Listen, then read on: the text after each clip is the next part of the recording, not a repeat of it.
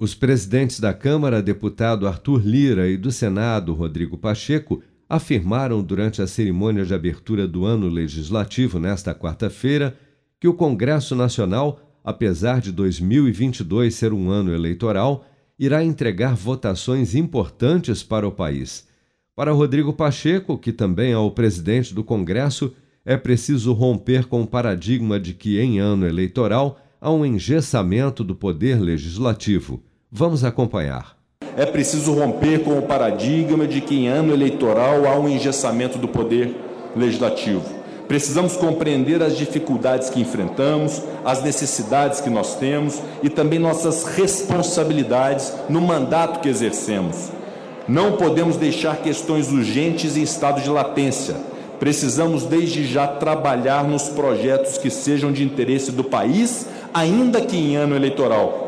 É importante que se diga que a continuidade dos trabalhos legislativos não é uma maneira de ignorar a importância das eleições. Pelo contrário, o processo eleitoral é o instrumento de expressão máxima da democracia.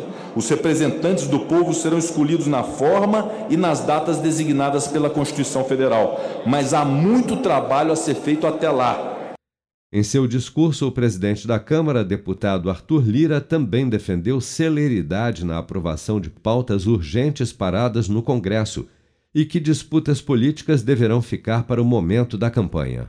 Que deixemos as eleições para outubro, deixemos os interesses políticos para outubro e agora trabalhemos com mais afinco e unidos para aprovar as matérias que são tão necessárias para o país e para os brasileiros. As disputas e tensionamentos devem ficar, senhoras e senhores, para o momento de campanha. Agora o momento é de união, diálogo, porque o país tem pressa. Além da reforma tributária, Lira e Pacheco também defenderam a reforma administrativa e a análise urgente de propostas para conter a inflação, combater a Covid-19 diminuir o desemprego e reduzir o preço da gasolina, do óleo diesel e do gás de cozinha.